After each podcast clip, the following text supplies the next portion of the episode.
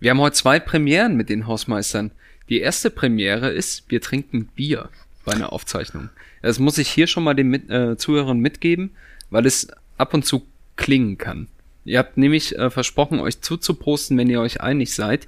Und als Moderator habe ich ja immer ein bisschen die Hoffnung, dass ihr euch möglichst wenig einig seid. Aber mindestens einmal dürft ihr euch zuposten. Sollen wir einmal kurz machen, dann hören die Na, Leute das. kommt, ja, genau. Einmal? Dann können wir Ich das, eher sagen, das wir- Klingen haben. Trinken mal ein bisschen, dann Genau. wird das schon mit der Randale ein bisschen. Ja, das, das finde ich ähm, gut. Dann ist toller. die äh, Zunge lockerer.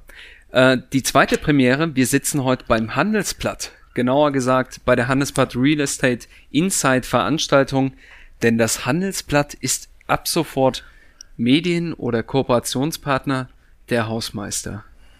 Ihr habt uns also so weit gebracht, dass selbst das Handelsblatt als seriöses Medium sagt, ja, kein Problem. Ne, Die Hausmeister sind zwar ab und zu ein bisschen frech, aber sind ja auch attraktive Männer, wie wir in der letzten Runde gehört haben. Wir haben uns auch nicht umsonst eine der besten Agenturen für sowas ausgesucht.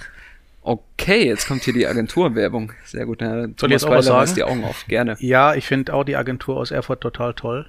Ähm, hat die gut gemacht, ja. Komm, richtig. Ja, Genau. stimmt. Andy. Ja, ja, doch. Aha, endlich Nein, der ist ein schlauer Kopf, der Andy. Jetzt mal komm, wertfrei. Ähm, Geschichte lautet ja wie folgt. Wir wollten vor zehn Jahren Welt auf den Settler machen. Mhm.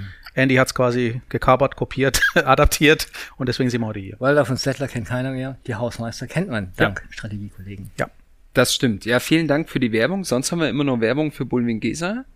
Ähm, wir können auch mal Werbung für Cartella machen, Thomas. Das nehmen wir mal fürs nächste Mal mit.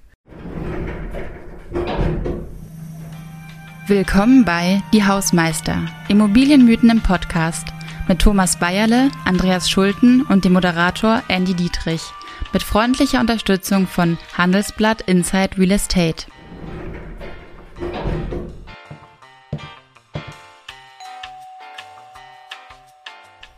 Lieber Hausmeister, schön, dass ihr da seid. Ich habe eine steile These mitgebracht. Immobilien sind der beste Inflationsschutz. Und das jetzt. Und das jetzt gerade. Ich habe äh, kürzlich gesehen, die Inflation in Deutschland betrug im Oktober 4,5 Prozent. Krass. Türkei 20 Prozent gestern. Ja gut, der, Krasser. Äh, der Präsident hat vielleicht die eine oder andere Fehlentscheidung getroffen, aber wir haben in Deutschland eine echt hohe Inflation. Das hat natürlich ein paar Sondereffekte, muss man vielleicht dazu sagen. Ja, also 2020 hatten wir eine niedrigere Mehrwertsteuer äh, dank oder aufgrund der Corona-Pandemie. Ähm, und wir haben in diesem Jahr extrem hohe äh, Energiepreise, die natürlich dazu beitragen, dass äh, die Inflation steigt. Aber einige Experten gehen davon aus, dass wir echt eine hohe Inflation sehen werden in den nächsten Jahren. Also diese zwei Prozent, die die EZB so ein bisschen beabsichtigt, die werden wir wohl übertreffen, konstant. Jetzt bin ich mal der Hausmeister und sag, das geschieht den Ricken aber auch richtig recht, dass das jetzt mal so ein bisschen bergab geht. Und da gucken wir mal, ob Inflation wirklich die Investitionen, die wir aktuell laufen haben, zu Renditen, ne?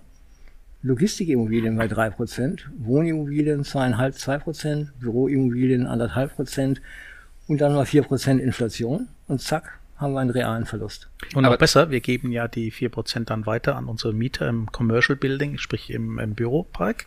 Und dann tun wir immer so, als würden die das zahlen. Das heißt also, der Inflationshedge, um den mal Fachbegriff zu machen, ähm, er funktioniert auf dem Papier schon noch. Äh, die Frage ist, wann steigt der erste aus und sagt, naja, jetzt sind wir bei 6%, wir waren 1970 bei 7,6%, also da geht schon ein bisschen mehr, wenn ich es rückblickend mache. Aber ernsthaft, das heißt, äh, ja, natürlich funktioniert es noch in dem Moment, wo ich Sachen weitergeben kann im Commercial-Bereich, privat, äh, si- sicher die andere Situation. Deswegen, ähm, es ist ein Inflationsschutz, aber immer weniger, um es mal so zu sagen. Immobilie. Vielleicht die Renditezahlen. Oh, Wir sind uns einig. Jetzt, Jetzt, jetzt wird, er ist übrigens auch vorbereitet, ne? der ist vorbereitet. er hat die drei Makropunkte äh, runtergebetet. ich bin etwas vorbereitet, ja, tatsächlich. Also das Thema Inflation, das muss ich schon ernst nehmen. Da kann ich nicht Mhm. einfach so von der Leber wegreden, wobei Leber heute natürlich zu dem Thema ganz gut passt, zumindest zu dem Setting. Ähm, das, was du gerade gesagt hast, die Rendite äh, ja, also äh, Logistik 5%, äh, 3%. Das war. IAA, ne? Also Genau, wollte ich gerade sagen. Studie, ne? 5% Studie, äh, hier die äh, Das IA musst du aber, glaube ich, nochmal erklären, ja, was das ist. Es gibt Genau. ja verschiedene Renditeberechnungsmodelle. Richtig. Internal Rate of Return, das heißt die Immobilien, die ich gerade am Markt einkaufe, mit den äh, angenommenen Erträgen und auch den Verwaltungskosten und allem drum und dran. Was ist da so der Durchschnitt? Schön mit Monte Carlo Simulation, eine der äh, gängigen Verfahren, um da einfach auch die Ausreißer, ne, wir haben ja nie einen homogenen Bestand in den Immobilien, äh, sondern picken uns die Rosinen raus und haben dann die ein oder andere Verluste dann doch mit drin. Äh, also über ein sauberes Verfahren äh, Risikorenditeberechnungen zu machen und das eben für die Assetklassen und zwar auch äh, unterschieden nach, sind wir denn im Core-Bereich, also da, wo wir wirklich viel Transaktionen haben, oder sind wir im Non-Core-Bereich, äh, wo eben, ich sag mal, der ein oder andere Ladenhüter dann auch im Portfolio ist, wo wir natürlich wegen des höheren Risikos dann auch die höheren IRAs haben. Wichtig ist wirklich, wir sind ja extrem niedrig da im, im gerade im Core-Bereich, also da, wo wirklich der Immobilienmarkt ist. Angeblich werden wir 100 Milliarden Euro dieses Jahr wieder handeln. Ich habe übrigens dagegen gewettet. Thomas, hm? was sagst du eigentlich? 100 Milliarden? Ja, wird, Jahr? wird werden, wird werden. Aber kommen wir noch gleich ja, zu. Ja? Kommen wir gleich noch zu. Wichtig ist, äh, diese Rendite war gut, solange wir eben, äh, ich sag mal, eine Inflation von 0,5 Prozent hatten. Dann hatten wir eine positive Rendite, real gesehen. Wenn wir aber tatsächlich eine längere Zeit mit Inflation von 4, 4,5, 5 Prozent haben, dann sind wir unter Wasser. Ne? Also wir haben ja aber seit Jahren schon steigende Preise ne? und sinkende Renditen. So wie du das gesagt hast, vor drei Jahren hätte man wahrscheinlich bei Logistik gesagt, ja, da kriegst du das 5%er, ja. Da gab es noch keine Pandemie und der wachsende Onlinehandel hat sich nur irgendwie so abgezeichnet. Aber Logistik ist jetzt bei drei Prozent.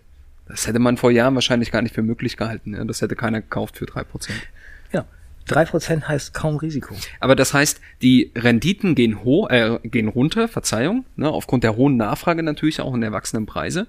Und die Inflation geht hoch. Vor Jahren hätte man das wahrscheinlich unterzeichnet. Die Immobilie ist der beste Inflationsschutz, ne, weil die im Wert konstant steigt, wobei dir der steigende Wert ja auch nur etwas bringt, wenn du auch steigende Mieten hast im Bestand.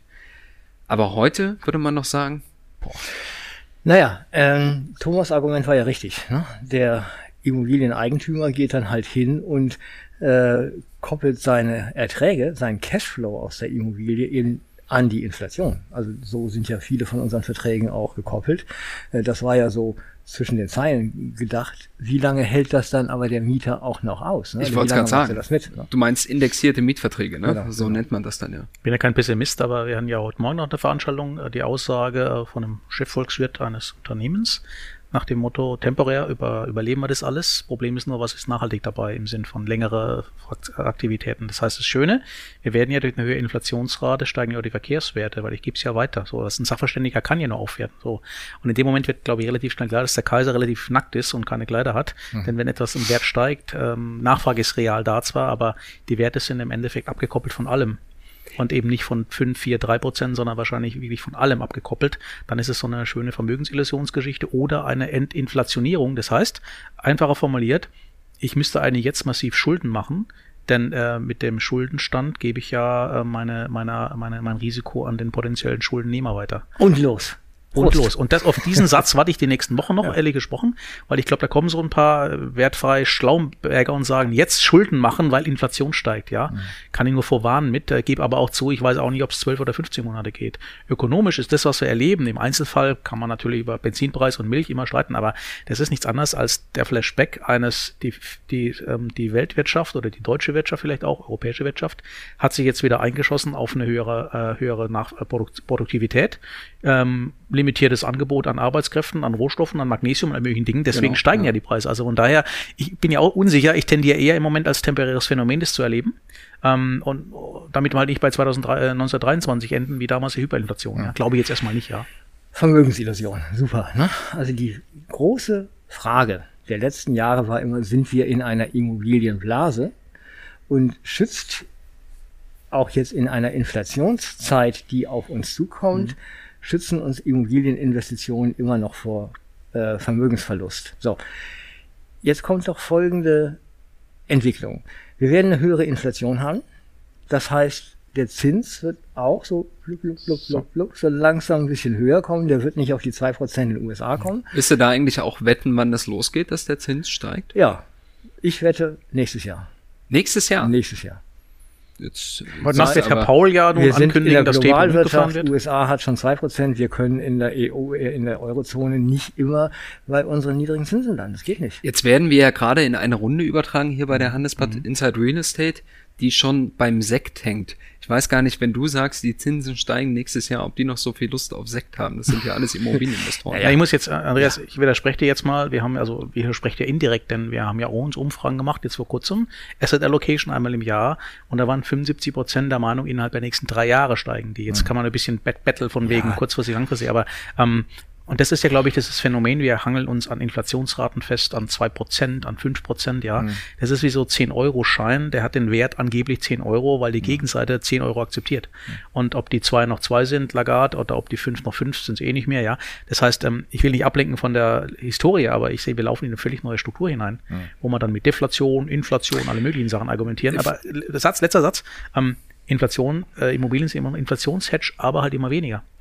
Und das, dieses aber immer weniger müssen wir halt dif- differenzieren. Vielleicht sollte man auch mal das Thema äh, Zinswende äh, noch ein bisschen breiter erläutern, weil das gar nicht so uninteressant ist für den Immobilienmarkt. Wir haben ja jetzt gerade so eine historisch hohe Nachfrage, auch bei privaten Immobilieninvestoren, was halt schlicht keine Alternativen gibt. Ja, wir haben jetzt den, den Exakt. Negativzins und das Geld muss ja irgendwo investiert werden. So, Aktien sind zu äh, spekulativ. Give over, genau. Ja, to, to genau. The, to the Hausmeisters. Ja. Genau. Ähm, das ist ja der Punkt. Also wir haben einen minimalen Zinsanstieg. Ne? Wir werden in, in der Eurozone nicht so schnell über die 2% rüberkommen. Und ob die Inflation tatsächlich auch bei 4, 4,5 Prozent bleibt, muss man auch noch mal sehen. Äh, es gibt ja viele auch gute äh, volkswirtschaftliche und Kapitalmarktstrukturen, die das Ganze auch absichern. Aber eben die Alternativen. Ne? Äh, lass uns mal darüber diskutieren. Gehe ich lieber in eine Tesla-Aktie oder gehe ich lieber in eine äh, Frankfurter Büroimmobilie? Das ist doch die eigentliche Frage. Und da würde ich sagen, diese Tesla-Hype oder zig andere Aktien, der gesamte Aktienmarkt ist eigentlich auch total äh, overhyped. Die Frage ist, kommen bei einer hohen Inflation und bei einem leicht gestiegenen äh, Zinsrate, äh, sagen dann die Versicherungen und Pensionskassen, "Hm, jetzt nehme ich dann doch lieber mal wieder die ein oder andere Staatsanleihe. Ne? Das ist die Frage. Genau, das wollte ich gerade sagen. Ne? Also Aktien sind dann gar nicht der große Konkurrent, sondern halt wirklich Die Anleihen, genau, festverzinslichen Wertpapiere. Ehrlicherweise waren Aktien noch nie der große Konkurrent. Natürlich durch die Wahrnehmung Aktien volatil, Immobilien stabil. Es ist letztlich die gleiche Sachwert-Asset-Klasse.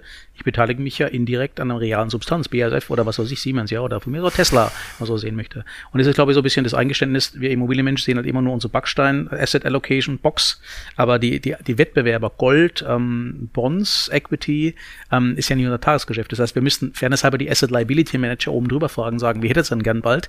Deswegen sind wir ja immer traditionell mit 5, 7 Prozent über alles, äh, also wir sind ein Zwerg, wenn man es mal so sieht, ja. Bond äh, haben 70, 80 Prozent und der Rest wird mit Aktien, manchmal mehr, manchmal weniger. Das heißt, wir sind in diesem Triumvirat, jetzt schon eh die kleineren, die ganz kleinen Jungs, die Zwerge irgendwie, ähm, wachsen relativ stark, weil überallokiert wurde die letzten Jahre, keine Frage, wegen Renditedruck, ja.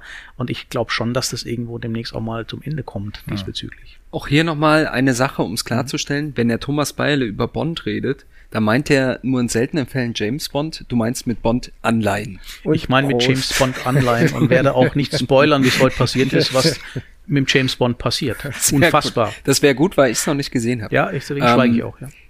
Mal die Gretchenfrage an euch beide. Wenn die Zinsen steigen, ja, auch nur ein bisschen steigen, rechnet ihr mit sinkenden Preisen? Also mit wirklich sinkenden Immobilienpreisen? Nein, zumindest in Vorzieheffekte. einzelnen Andreas, Ja. mach du zuerst an ich. Real sinken sie. Sorry, das wird jetzt so sein. Ne? Also das heißt, wenn du wirklich in diesen Hoch-Core-Immobilien, also in diesen Logistikparks und Shoppingmeilen und äh, ich sag mal Mikrowohnungsstrukturen unterwegs sind, die gingen jetzt fünf, sechs Jahre lang gut, auch mit einer relativ niedrigen Rendite. Wenn wir jetzt eine höhere Inflationsrate haben, ganz automatisch, was ich gerade sagte, die kommen unter Wasser. Ein Real, kleine, kleiner real. Widerspruch, klein vor dem Hintergrund, zeitlich klein. Es gibt die sogenannten Vorzieheffekte. Das heißt, in dem Moment, wo zum 1. Januar 2022, 2023 sich im Zinssatz was ändert, werden Investoren die aktuell interessante Zinslandschaft einfrieren, also Vorzieheffekte machen, ja. Deswegen kurzfristig, mittellangfristig bin ich völlig bei dir, die Preise werden runtergehen. Ähm, wobei auch mit der Fußnote argumentieren, solange die Nachfrage nach Grundnachfrage weiter ansteigt, Genau. bin ich mir nicht sicher, ob es wirklich so ein, so ein Double Dip oder so einen großen, großen runtergeht. Also lange Rede, kurzer Sinn. Ich glaube, diese blöde Seitwärtsbewegung ist das, was am Schluss mathematisch rumkommt, mit, mit einer Mit nach oszillierenden. Geschichte. Ja, richtig. Kleiner Knall zwischendurch. Immobilienanlage schützen vor Hyperinflation. Ne? Die Frage, und wir sind jetzt keine Haudinis oder so, ne, die immer sagen, also jetzt wird dann demnächst alles ganz schlimm. Ne?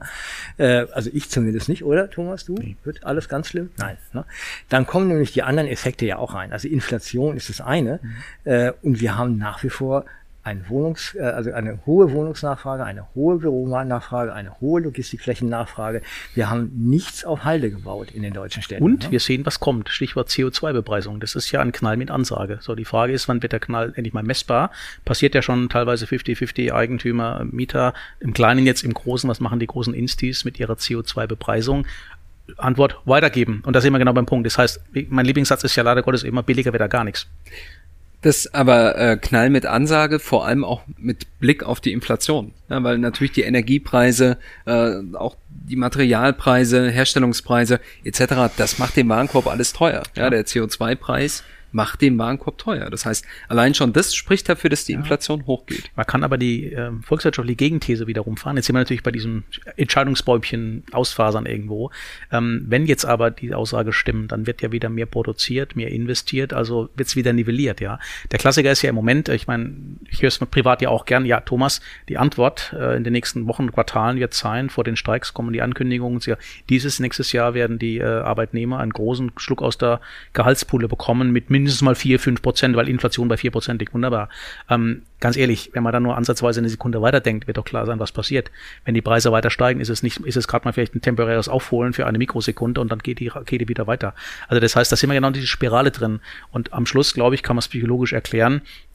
Je mehr man über Inflation redet und man vermeint sie zu spüren, ähm, kommt es nämlich genau zu diesen Effekten, dass die Preise weiter steigen aufgrund, ich möchte mir noch was sichern. Mhm. Und das ist, glaube ich, der entscheidende Punkt. Und äh, der Preisanstieg ist die, die Urväter der Inflationsgeschichte im Moment. Mhm. Und nicht irgendwelche Harakiri-Spielchen, wir kommen nicht aus 0,0 äh, Zinsen der Welt raus. Ja? Man kann die Welt ja auch anders sehen. Wo kommen denn eigentlich Gefahren für unsere Immobilienanlage her? Kommen sie in erster Linie aus der Inflation, was wir jetzt gerade machen? Mhm. Äh, und da würde ich auch mal sagen, Immobilien sind nicht unbedingt ein Inflationsschutz, waren sie auch in den 90er Jahren nicht, also wo wir wirklich massiv massive reale Verluste in den Immobilien auch hatten. Äh, also das ist, das kommt letztendlich eher auf die Volkswirtschaft an. Also wie stark ist unsere Volkswirtschaft? Also und dann eine scheiße Immobilie ist immer noch eine scheiße Immobilie und kein Inflationsschutz, ja, genau. muss man etwas ja, einfacher okay. zu sagen. Ja. Genau, richtig. Lasst uns mal, äh, ich sehe hier auf unserer Uhr, wir haben noch 13 Minuten 30. Die können wir schön auskosten heute. Mhm. Ähm, das Thema wechseln. Wir reden jetzt gerade sehr stark über den gewerblichen Immobilienmarkt, ja, was natürlich total nachvollziehbar ist, weil wir alle drei in dem Bereich unterwegs sind. Aber es gibt einen sehr großen Bereich, den wir in jeder Folge auch immer mit abdecken. Der private Immobilienmarkt. Das heißt, ein privater Anleger investiert natürlich auch in Immobilien, auch natürlich mit Blick auf Inflationsschutz, stabile Anlagen etc. und wahrscheinlich noch mehr als ein institutioneller Immobilieninvestor, weil der halt viel härter in der Verwaltung ist. Ja. Der passt auch Mieten an und Co. Das machen private Immobilienanleger aber ganz selten.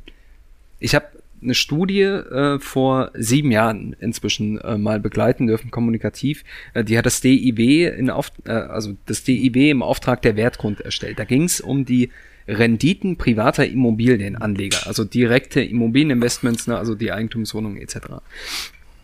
Und dabei ist rausgekommen, dass sogar fünf Prozent der Anleger negative Bruttorenditen erwirtschaften.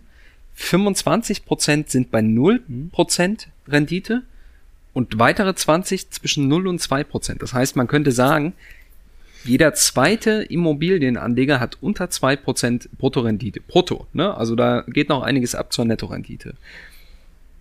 Die haben also nicht mal den Infl die haben nicht mal die Inflation ausgeglichen mit ihrem Immobilieninvestment. Und das wird heute noch angesichts der historisch hohen Preise wird es wahrscheinlich mindestens genauso aussehen, wenn nicht sogar schlimmer. Man muss aber den Kontext sehen, die 20 Jahre, die du beschrieben hast, war ja genau das AFA Deutschland und wenn der Deutsche neben Sexualtrieb was hat, ist ja Steuerspartrieb, ja. Haben wir jetzt nicht mehr. Deswegen, deswegen war das primäre Motiv irgendwie im Hinterkopf, es gibt irgendwas über Null. Aber die Motiv war, ich kann 100%, 70 und 50% Sonderafa abschreiben, wenn ich in Boltenhagen oder in Erfurt eine Zweiraumwohnung irgendwo kaufe. Habe ja. ich übrigens selber gemacht. Ne? Ich habe in so. 93 eine Wohnung in Berlin gekauft. Nee, hm. nicht, warte, nee, nee, 96. 96 eine Wohnung in Berlin war jetzt nicht so gut, dann da, die ersten 15 Jahre. Aber das war ein Steuervorteil von, was war das? 8000, 9000 D-Mark. Das geht ja aber heute nicht mehr. Ich für Hawaii, nach Hawaii geflogen. Als die Sonderafa, die diskutiert wurde. Ja, ne? also aber, das, ja, aber das, deswegen sind ja seine Argumente äh, glasklar. Jetzt bleibt nur noch was übrig, eigentlich eine potenzielle Wette auf eine Wertsteigerung, nehmen wir es mal neutral. Die Klar. Erwartungshaltung, am Schluss kommt mehr, als ich investiert habe, äh, Abzug Inflation. Ähm, es stimmt mathematisch, glaube ich, immer noch. Dann drehen wir ein bisschen am Zeitstrahl irgendwie für die Urenkel schon was planen im Prinzip, ja. Aber ähm, es stimmt halt immer weniger. Und das ist, glaube ich, dieses Thema psychologisch nach dem Motto, Hauptsache, ich habe irgendeinen Substanzwert, egal wo der steht, ich überspitzt bewusst jetzt ein bisschen. Am Schluss mag es eine 0,5 sein. Das, was übrigens die großen Instis mit ihren 5, 3, jetzt 2 ist schon eng, wahrscheinlich auch bald erleben werden, wenn man ehrlich ist, ja. Ähm, passiert im Kleinen, äh, sind ja alles Hobby-Investoren, wenn man es so sieht, wertfrei formuliert, um Gottes Willen. Ähm, das ist, wenn das die Benchmark war, wird es auch die Benchmark weiterhin sein, ja. Nur jetzt wird es auf einmal klarer kommuniziert, ja. Also nehmen wir mal, oder lasst uns mal mit, ich sag mal, 3% Inflation die nächsten Jahre kalkulieren. Ne? 3% ist, weiß ich nicht, ob das realistisch ist, bin kein Ökonom. Aber lasst uns mal die 3% annehmen. Die 3% Bruttorendite wird man vermutlich doch mit privaten Immobilienanlagen, also ich meine nicht den Kleinanleger, der sich mal eine Eigentumswohnung oder wenn er Schwabe ist, ein Mehrfamilienhaus äh, kauft, das wird doch kaum noch drin sein. Ja, aber das Mach, ist sag ja, du was zum Standort, komm. Also ich würde erstmal, äh, erstmal würde ich sagen, ich würde heute aus der Diskussion rausgehen, nein, Immobilien sind kein Inflationsschutz. Ne? Also Okay. Das ist das eine. Ob man dann aber den Teufel an die Wand malt und sagt, vergesst Immobilienanlagen, ne? das ist die andere Geschichte. Also ich- ich würde eigentlich, glaube ich, immer noch mit Wohnungen in Berlin mich in den nächsten 20 Jahren sehr wohlfühlen. Oder von mir aus auch in Erfurt oder so. Ne? Äh, denn was ist denn die Alternative? Also lass mal irgendwo wieder die nächste Pandemie kommen und unsere Aktienmärkte rauschen mal wieder, so wie im äh, März, April 2020, um 25 Prozent in den Keller. Da habe ich doch Wertverluste, die ungleich höher sind, als ich mit meiner kleinen äh, Mini-Spread zwischen Inflation und der Rendite, die ich in meinen Immobilien mache. Ich habe einen Werterhalt, äh, auf den ich meiner Meinung nach in Deutschland, in deutschen Städten, in der deutschen Volkswirtschaft nach wie vor bauen kann.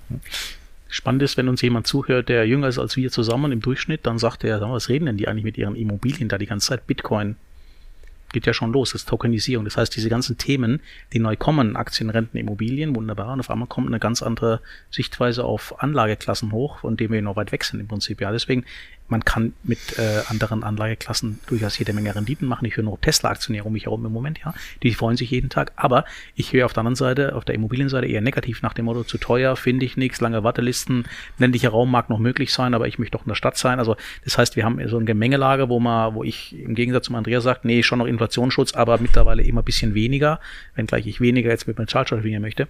Ähm, ich glaube, diese Konglomerat können wir erstmal nicht auflösen, außer dass einer sagt, äh, vor kurzem, er kauft keine Wohnung mehr in Berlin, ja. Und dann sagt, er, ich würde mir schon noch zutrauen, aber ich gebe zu, auf dem Excel passiert es in der Realität nicht nochmal. Wir reden immer noch vor der CO2-Bepreisung, was jetzt bald kommt. Aber Klar. dein Punkt war doch ganz richtig, Thomas. Inflationsschutz nur dann, wenn ich die Cashflows der Inflation entsprechend anpassen kann. Ne? Also meine Immobilienanlage ist nur so viel wert, wie meine Mieteinnahmen sind. Ne? Das, das ist doch der Clou an der Sache. So. Und wenn die mir wegbrechen aus irgendwelchen ökonomischen Gründen, das ist die Katastrophe. Ne? Äh, Ja, aber jetzt sagt der äh, englische Kollege, sagt, na, ihr mit eurer komischen deutschen Wertermittlungsverordnung, ja, trennt doch einfach mal Grund und Boden und dieses Gewerk da oben drüber, ja. Ja, genau. ähm, also ich will jetzt ja noch das nächste Entscheidungsbäumchen, wenn man sich die Wertentwicklung anschaut der letzten 20, 100 Jahre, ist halt Grund und Boden, Achtung, nicht duplizierbar, bla bla bla, ging durch die Decke und das, was oben drauf steht, wird in kürzeren Zeitpunkten oder Räumen immer, immer, immer älter. Also mit anderen Worten, Wertverlust oben theatralisch formuliert, ja, und, und Werterhalt, Wertsteigerung, Grund und Boden. Was ist jetzt was? Es ist beides nach der eine Immobilie. Aber wir sehen immer nur die- das Objekt drauf und das ist auch der Grund wahrscheinlich, warum das die meisten exponentiellen Steigerungen im Verkehrswert halt nicht im ländlichen Raum passieren, sondern in der Tat in Stadtstrukturen, wo die Menschen auf der anderen Seite argumentieren, es ist aber so wahnsinnig teuer in Erfurt oder was weiß ich, mit das Leben. Ja. Ich habe mal, es gibt ja noch einen dritten Markt. Ja, es gibt die privaten Kapitalanleger, die professionellen äh, Investoren und es gibt die Eigennutzer am Immobilienmarkt. Da könnte man noch sagen, zumindest die eigengenutzte Immobilie ist doch ein Inflationsschutz, weil du ja Zinstilgung, also die äh, Rate, die du zahlst, die bleibt ja dauerhaft konstant. Das heißt, in zehn Jahren ist das Geld dafür eh weniger wert, ne? obwohl es der gleiche Betrag ich ist. sag unseren jungen Kollegen, kauft Immobilien, wo er sie nur kaum kaufen kann. Eigengenutzt. Ei- wie- Ja, wie auch immer. Also erstmal, ähm, ne, das hatten wir schon mal. Grund und Boden ist im Moment, China kauft ganz Afrika auf, äh, Wälder werden gekauft, Agrarflächen werden gekauft. Landbanking, Landgrabbing ist das ist ein Kapitalfaktor, der nicht vermehrbar ist, der sogar durch Umweltschäden einfach immer äh, stärker reduziert wird. So, jetzt kommen wir auf das Städtische, was du sagst, Thomas wo liegen die Infrastrukturen, wo liegt unsere Bildung, wo liegt unsere Kultur. Das ist ja der Grund, warum die Städte in ihrer, ob sie nur in den Kernstädten oder auch in ihren Speckgürteln, einfach die Motoren unserer Ökonomien sind. Äh, und das ist ein Kapitalfaktor ohne Ende. Da kann man nichts falsch machen. Da, da, da egal wie sich die Welt verändern wird, da liegt die Kraft, da liegt unser Potenzial drin. Ne? Nicht in Geld, Kapital haben wir über Bitcoins oder wie auch immer geschaffen ohne Ende. Und unsere Arbeitskraft, die wird halt zunehmend digitalisiert. Also das ist nicht mehr das, was man auch in die Waagschale Als ich junger Vertriebsmann war bei Dresdner Bank, so die ersten Wochen vor der Sonder-AFA, dann musste ich immer die erste Folie auflegen, wurde ja vorgegeben vom Konzern, Warren Buffett, glaube ich, oder Costellani, die Welt ist nicht auf dem Sparbuch aufgebaut, sondern auf dem Grundbuch. Ha! Und äh, genau das hast du ja gesagt im Ende des Tages. Also ich glaube, wir, wir finden viele exotische, nette, heimelige Erklärungen, weil Immobilien attraktiv sind, würde ich auch immer unterschreiben, erstmal pauschal. Trotzdem eine Motivlage wegen Inflation was kaufen, wegen günstigen Zinsen, kann ich mich länger verschulden. Als 40-Jähriger, 30 Jahre ist auch irrelevant. Im schlimmsten Fall kann ich das an die Bank weitergeben, ja. Das sind aber alles ehrlicherweise so eine Mischung zwischen Milchmädchenrechnung, vertriebsorientiert Excel-Basis und äh, Eigennutzung im Sinn von, es gehört mir, das ist eine psychologische Komponente, ja.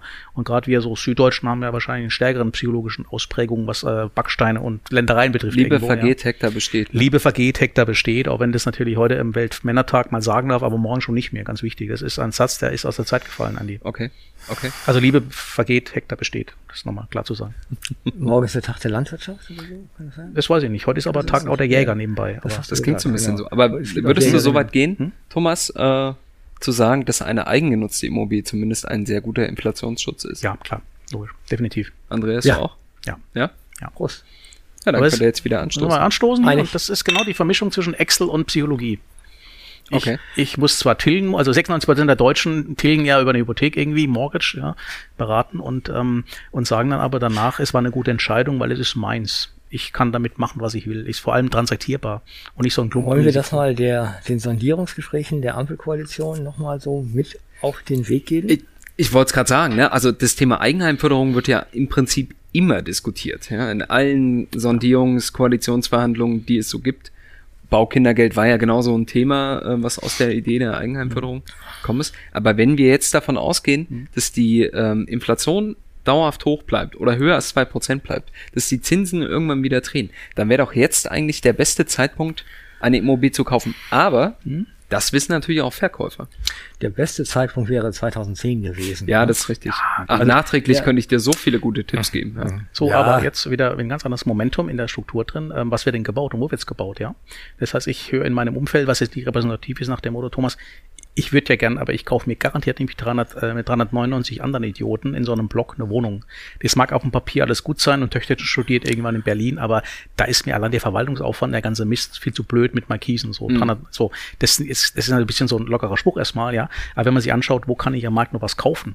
Es sind im Endeffekt klassische Massenprodukte geworden mit einem Preisschild. Das war in der Tat vor zehn Jahren nicht mal denkbar vorstellbar.